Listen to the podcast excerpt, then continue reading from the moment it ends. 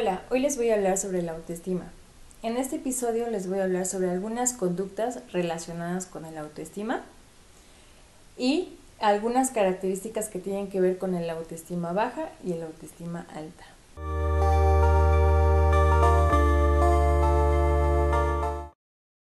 Bien, pues las conductas relacionadas con el autoestima, la primera que les voy a mencionar tiene que ver con las expectativas que podemos tener en un futuro.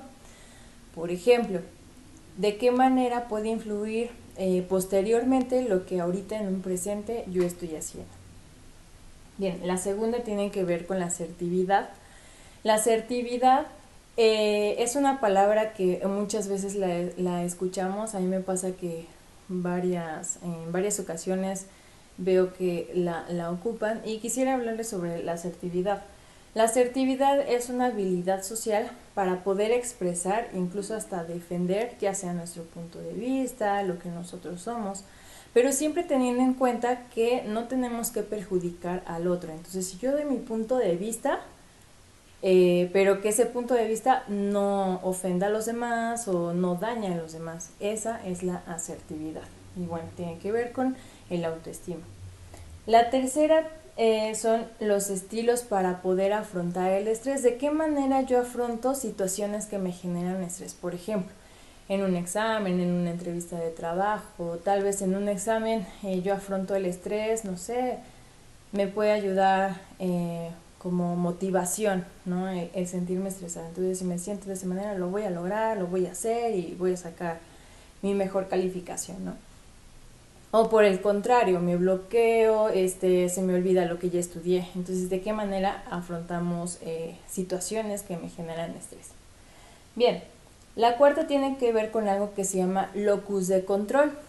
Esto es la percepción que nosotros tenemos de los eventos que ocurren a consecuencia de las decisiones que podemos nosotros este, tomar decisiones o acciones. Por ejemplo, si yo decidí no entrar a clases o no ir a mi trabajo, entonces eh, pues va a haber una consecuencia, ya sea que pues haya una amonestación por parte de la escuela o haya una amonestación por parte de mi trabajo, ¿no?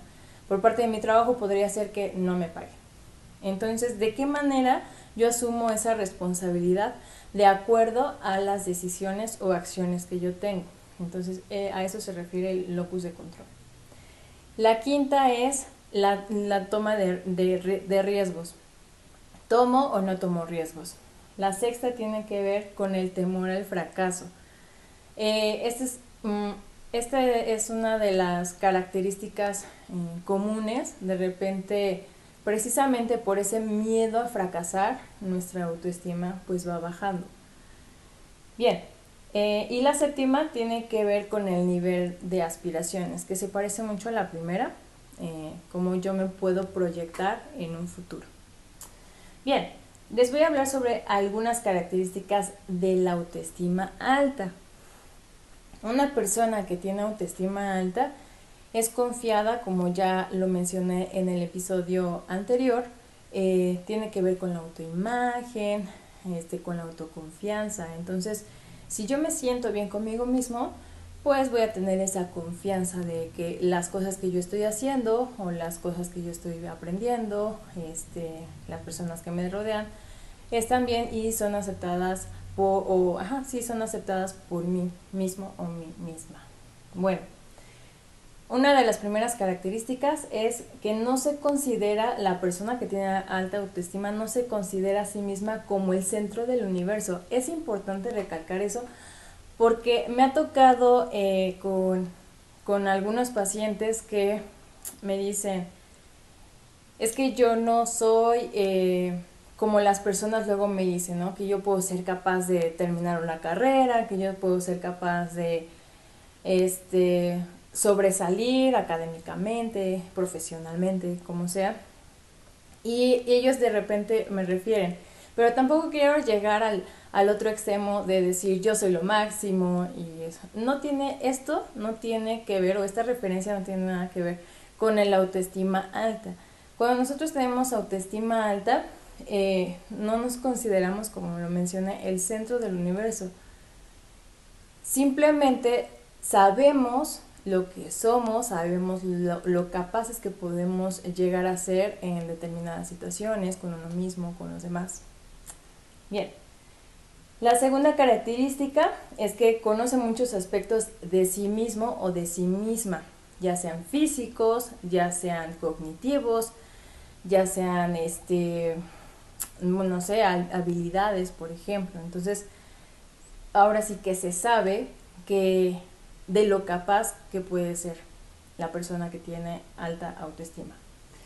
Tiene conciencia de su propio valor como persona, eso es muy importante, como yo lo había mencionado, si yo me valoro, yo voy a reflejar o voy a proyectar ese valor propio.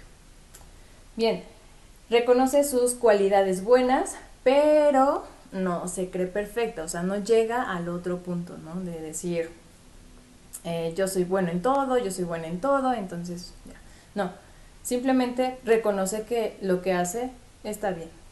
Bien, esto es muy importante, no ve sus defectos y errores como representativos de alguien sin valor, o sea que si se llega a equivocar no se siente mal, simplemente lo ve como algún error y no como un error que esa persona solamente lo puede tener, no, o sea, lo ve como un error que como ser humano podemos tener este tipo de errores. Bien, no se preocupa por el pasado, está viviendo en el presente y sobre todo la parte que les decía de las conductas eh, relacionadas con el autoestima, bueno, pues ven hacia el futuro, de qué manera yo estoy haciendo mi presente eh, que repercuta de buena manera en mi futuro. Bien, es capaz de disfrutar cualquier actividad si no le llega a gustar o a lo mejor si no sé, por ejemplo, una persona que no sepa patinar y le dice, este, ¿te podemos enseñar a patinar? Dice que sí, o sea, no tiene ningún problema por seguir aprendiendo y por hacer cualquier actividad. Y bueno, por último, es sensible a las necesidades de otras personas. Cuando nosotros tenemos el autoestima alta no quiere decir que seamos egoístas, seamos egocéntricos y, no nos, y solamente nos enfoquemos en nosotros mismos. No, no, no quiere decir esto. Eh, una persona con alta autoestima es sensible a lo que a los demás les puede pasar. Bueno, existen otras características, pero yo considero que estas son como las más importantes de la autoestima alta. Y bueno, sigue las características de la autoestima baja. La primera es que la autocrítica es severa y excesiva. Entonces todo el tiempo estamos viendo si ya me equivoqué, si lo que hice estuvo bien o estuvo mal, todo el tiempo estoy dudando y si yo veo que si me equivoqué digo no es posible que este que me haya equivocado de esta manera, ¿no? Y aparte es recurrente, ¿no? No obstante de que es severa, es recurrente. La segunda es hipersensibilidad ante la crítica. Esta parte, las personas que, que tienen baja autoestima todo el tiempo se sienten atacadas. Por ejemplo, cualquier persona puede llegar a decir algo y si esta persona este, sufre de baja autoestima, va a pensar que eso es contra ella. Entonces, incluso pueden ser un tanto violentos, ¿no? Porque tienen la percepción de que eso es contra ellos, es personal. Bien, descarga la culpa de sus fracasos hacia las demás personas o a ciertas situaciones. Incluso llega a haber hasta cierto rencor por ciertas situaciones o ciertas personas. Y no retoman su responsabilidad. Y si retoman su responsabilidad, bueno, como lo dije en el, en el punto anterior, este, se autocritican. Bien. El siguiente es, y hay mucha indecisión muchísima inseguridad, no pueden llegar a tomar decisiones eh, bien, de forma concreta, de forma decidida. Y ya. Bien, después deseo innecesario por complacer a los demás, por lo que no se atreva a decir que no. Para estas personas si les dicen, por ejemplo, oye, no sé, a lo mejor a una chica que sufre de baja autoestima le dicen, oye, este, tal vez podemos salir. Y ella para no quedar mal o no hacer sentir mal a la otra persona, dice, bueno, sí, podemos ir, pero en realidad ella no quiere ir, ¿no? O sea, o puede ser también el caso de algún chico Él no quiere ir, pero dice que sí, por miedo y por no saber decir no.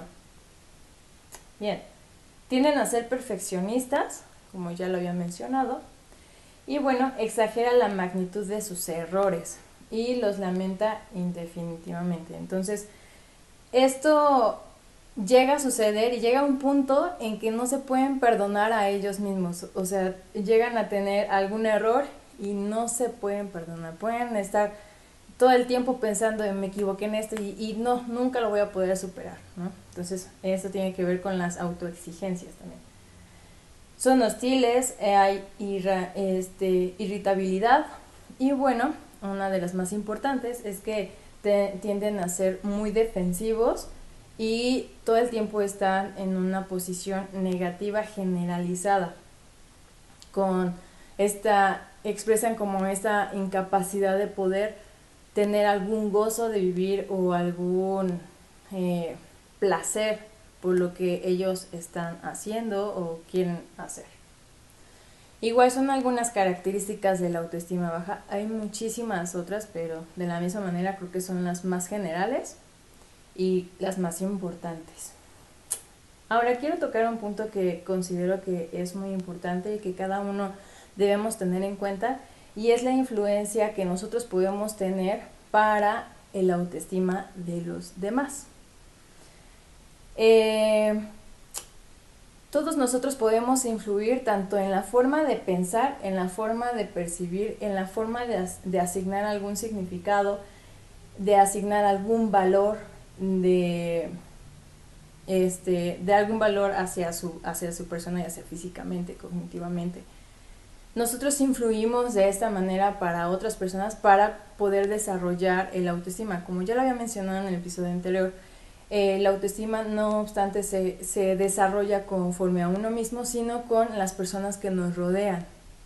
Entonces, somos como agentes de control social que este, nosotros hacemos también de, de, ese desarrollo, que sea, de ese desarrollo de la autoestima que sea bueno o que sea malo.